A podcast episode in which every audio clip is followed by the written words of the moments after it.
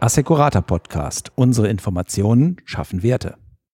Schön, dass Sie dabei sind beim Assecurata Podcast. Ich bin Rainer Will und in der Geschäftsführung der Ratingagentur tätig. Heute geht es um ein, wie ich finde, sehr spannendes Thema, weil ich da persönlich nicht so viel verstehe und viel lernen kann, nämlich um das Thema VAIT. Und dazu habe ich mir wieder einen Experten aus unserem Haus eingeladen. Und heute ist es Sohela Riniat, unseren Informationssicherheitsbeauftragten. Und damit ist schon klar, es geht um Informationen, es geht um Technik, es geht um IT. Herzlich willkommen, Sol. Hallo Rainer, schön heute dabei sein zu dürfen. Danke für die Einladung. VAIT, das ist eine Abkürzung. Was versteckt sich denn dahinter?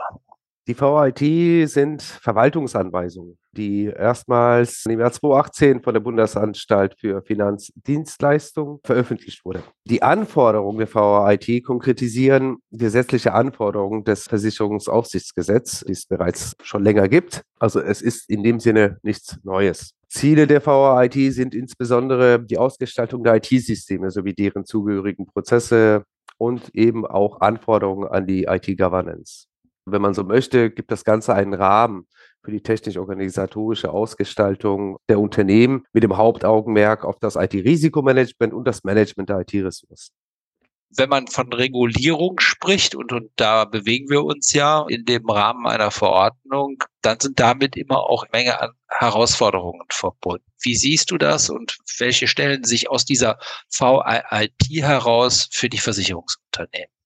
Vielleicht mal kurz vorab. Also man muss dazu sagen, diese Umsetzung kommt die BaFin, auf die die betroffen sind, davon zu.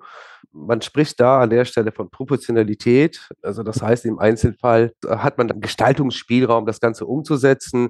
Das, Proportionalität bedeutet so viel wie risikoorientiert. Also hat man ein kleines Unternehmen mit einem geringen Risikoprofil, mit wenigen Mitarbeitern, ist das Ganze natürlich etwas kleiner auszugestalten und bei größeren Unternehmen mit einem größeren Risikoprofil dann eben etwas umfänglicher. Diese ganzen Konkretisierungen, vor allem die, die letzten zwei Punkte, die in die VIT mit aufgenommen worden sind, in der letzten Novellierung, operative Informationssicherheit und Notfallmanagement äh, führen aus meiner Sicht in der Summe zu einem erheblichen Umsetzungsaufwand bei den Versicherern, gerade bei den kleineren Versicherern. Die größten Herausforderungen sind vielleicht das Commitment der Führungsebene, also erster Linie natürlich der Vorstand. Wenn man das dann nicht hat, ist es sehr schwierig, das Ganze umzusetzen. Da komme ich auch direkt zum nächsten Punkt. Und zwar ist das nämlich die Bereitstellung der benötigten Ressourcen.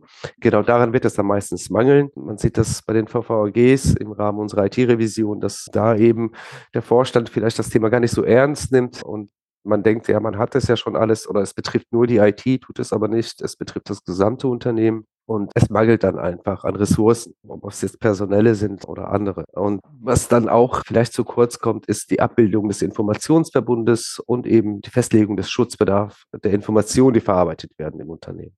Du hast ja gesagt, es gibt so sozusagen Anforderungen an den gesamten organisatorischen und prozessualen Rahmen vor, der mit Informationsverarbeitung zu tun hat. Warum ist das für Versicherungsunternehmen aus deiner Sicht und, Erfahrung heraus so wichtig, dass man dort prozessual, vielleicht aber auch organisatorisch vorgeht?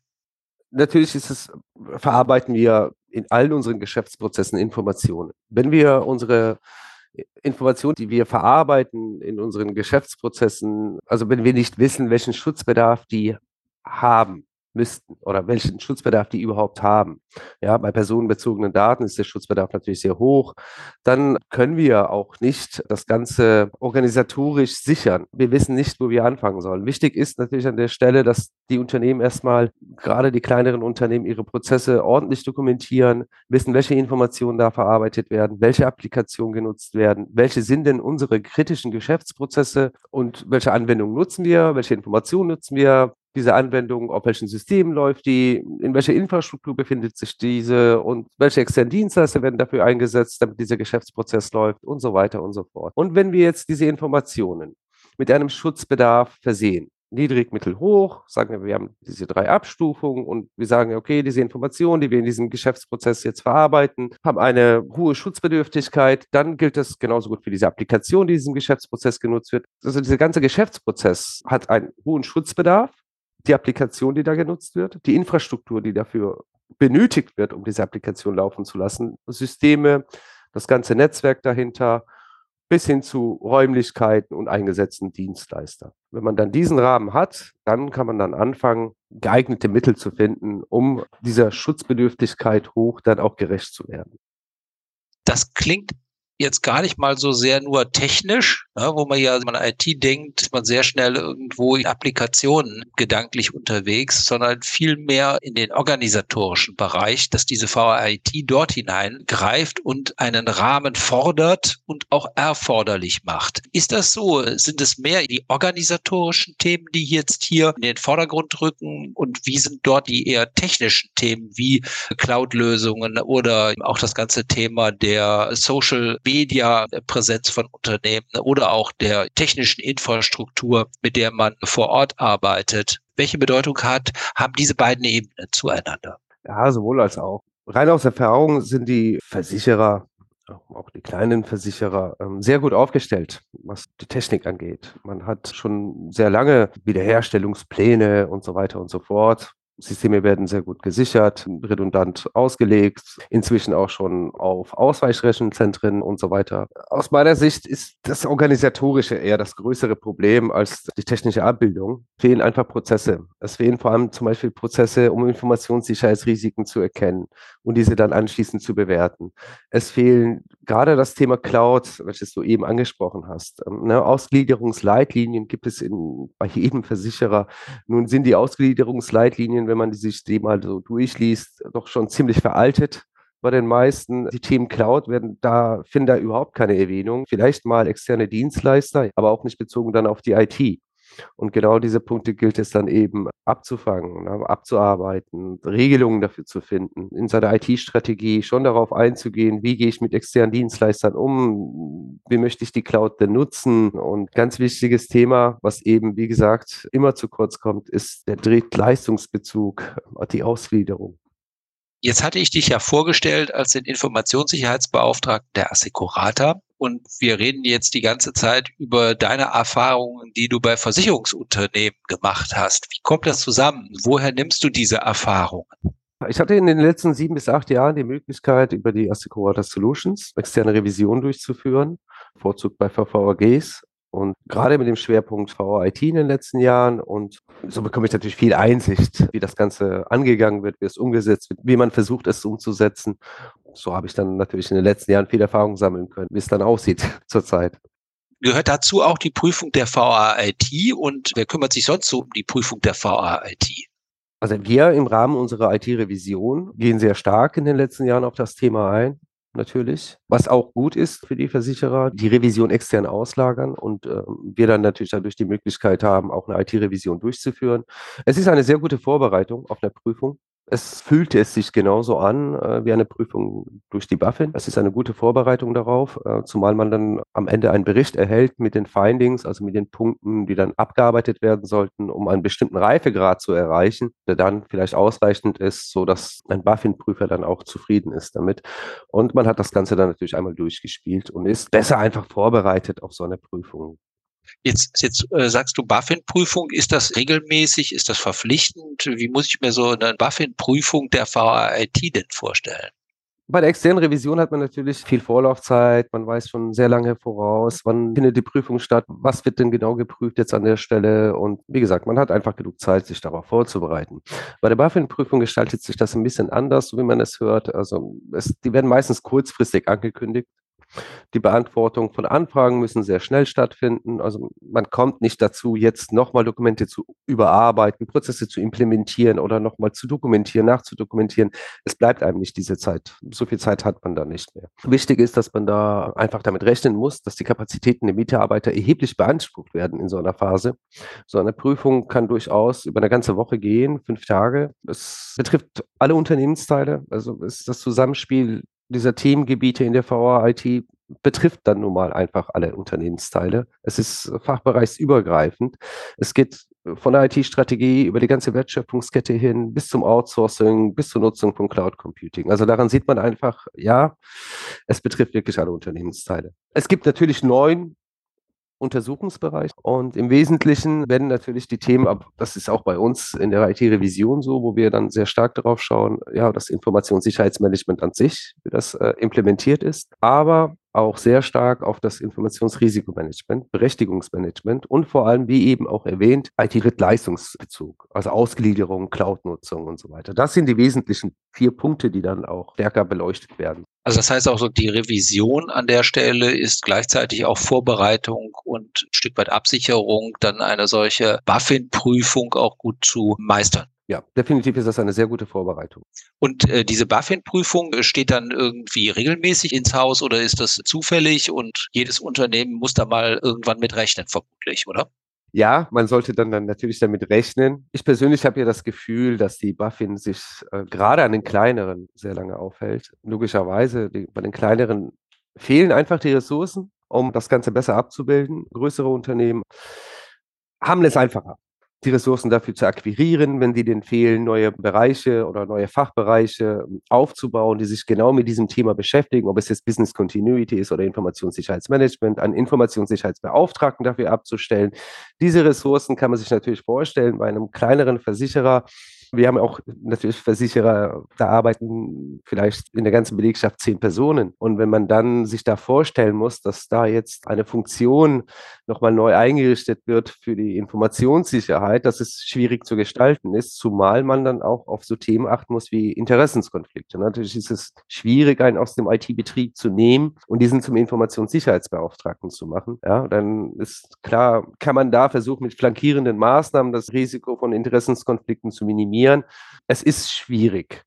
Ja, meistens ist da eine klare Funktionstrennung gefordert. So, was ich da empfehlen kann, ist natürlich an der Stelle sich externe Spezialisten ins Haus zu holen, ein Beratungshaus, welches spezialisiert ist auf diese Themen und einen vielleicht dabei unterstützt, ein Informationssicherheitsmanagementsystem hierfür zu implementieren. Ob es jetzt nach der ISO ist oder ob es nach dem BSI-Standard ist. Wir haben da die ISO 27001 und für Informationssicherheit. Wir haben dann auch andere aus der ISO-Normreihe, andere zum Beispiel für das Business Continuity Management oder wie gesagt BSI 200-1, 200-4 Notfallmanagement. All diese Sachen kann man implementieren mit einem externen Dienstleister. Klar, darauf achten, Proportionalität. Also wenn man ein kleines Haus ist, dann nicht so umfangreich. Wenn man ein größeres Haus ist, kann man sich das natürlich vorstellen, dann wird das Ganze sehr umfangreich werden. Und die Implementierung eines Informationssicherheitsmanagementsystems führt dann dazu, dass man einen großen Teil dieser Themen in der VOR-IT schon hiermit abfangen kann und den restlichen Teil, was einem dann noch fehlt, noch daran anhängen kann. Also jetzt zum Beispiel was, was das Risikomanagement angeht und, und so weiter. Ich vermute auch mal so Themen wie IT-Strategie sind dann ganz wesentlich, aber auch, wie sieht's mit der Anwendungsentwicklung aus? Auch die muss man wahrscheinlich entsprechend dokumentieren und, und auch vorrätig halten, ja, dass man entsprechend auch ein Risikomanagement dann hat für die eigenen Entwicklungen. Exakt, genau so ist es. Also jetzt vielleicht auf die einzelnen Punkte der VIT einzugehen, würde den Rahmen sprengen. Da können wir gerne bei einem separaten Podcast mal auf die einzelnen Punkte der VIT eingehen, was vielleicht auch sehr spannend ist, wenn man das Ganze umsetzen kann. Aber genau so ist es. Auch für die Anwendungsentwicklung gibt es da regulatorische Vorgaben, die man dann einhalten muss und auch für die individuelle Datenverarbeitung, was ein ganz schwieriges Thema ist bei uns hier zu Lande, wahrscheinlich auch in anderen Staaten.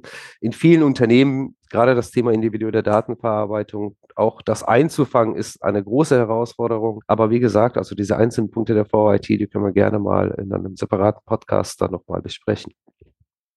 Du hast ja jetzt mehrere Unternehmen äh, schon über Revisionen gesehen. Kann man da schon auch einen Fortschritt sehen? Bringt es etwas, wenn man diese VA-IT ähm, dann umsetzt? Verändern sich die Unternehmen und, und wie ist die Entwicklung da aus deiner Sicht im Moment?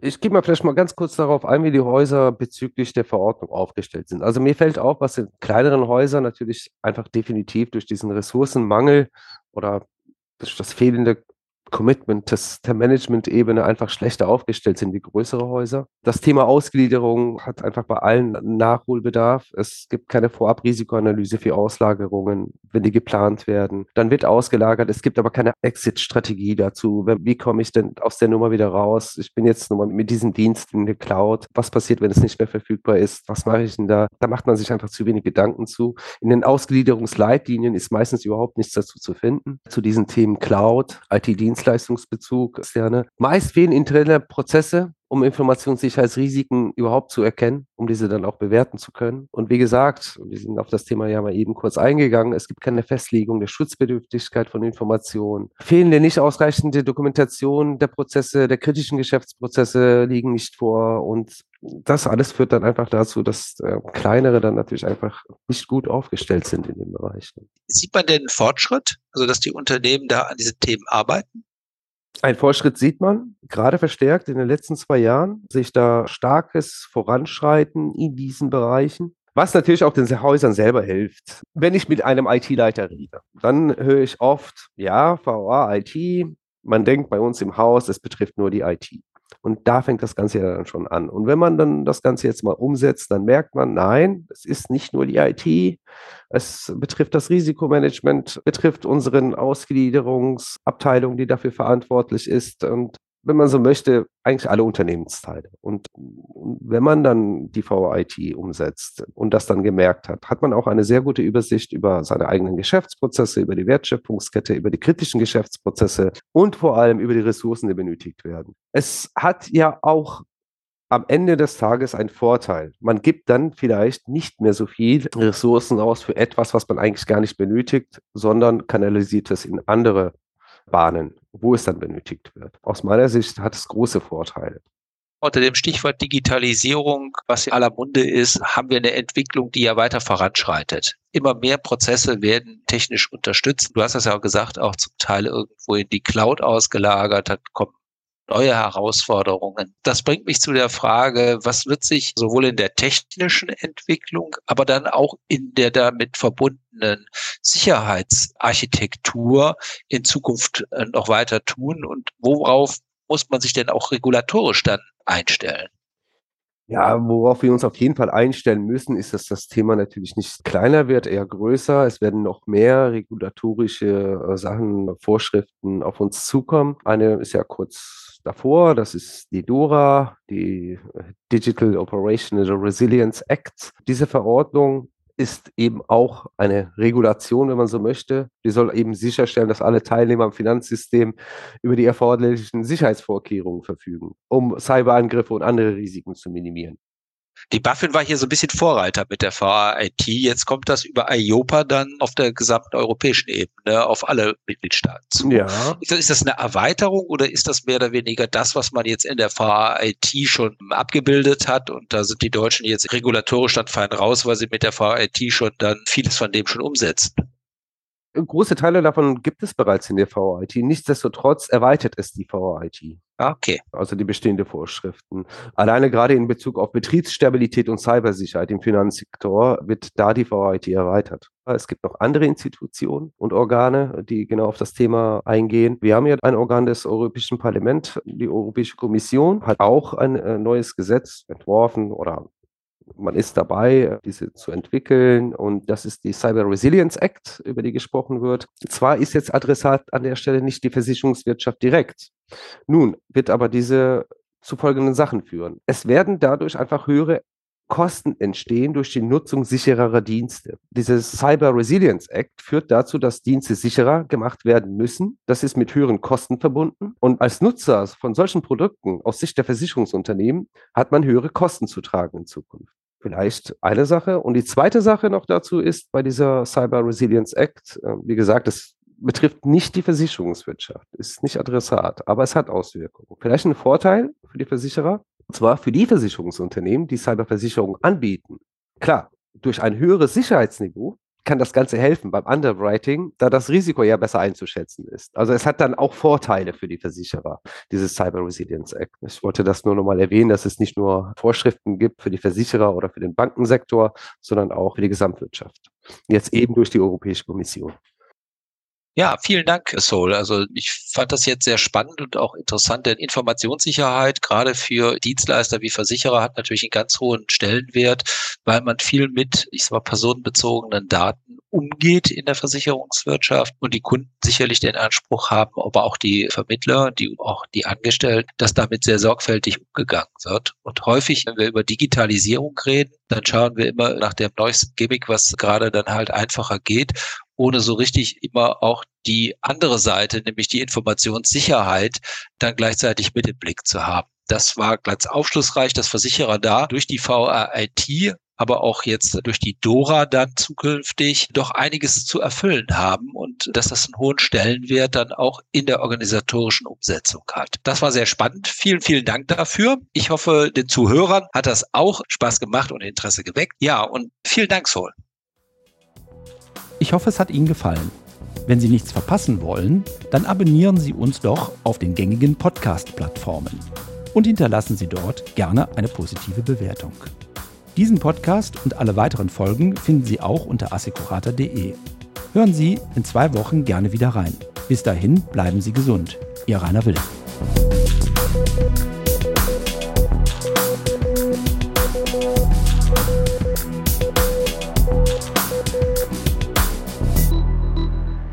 Dies ist eine Produktion von podcaststudio.nrw.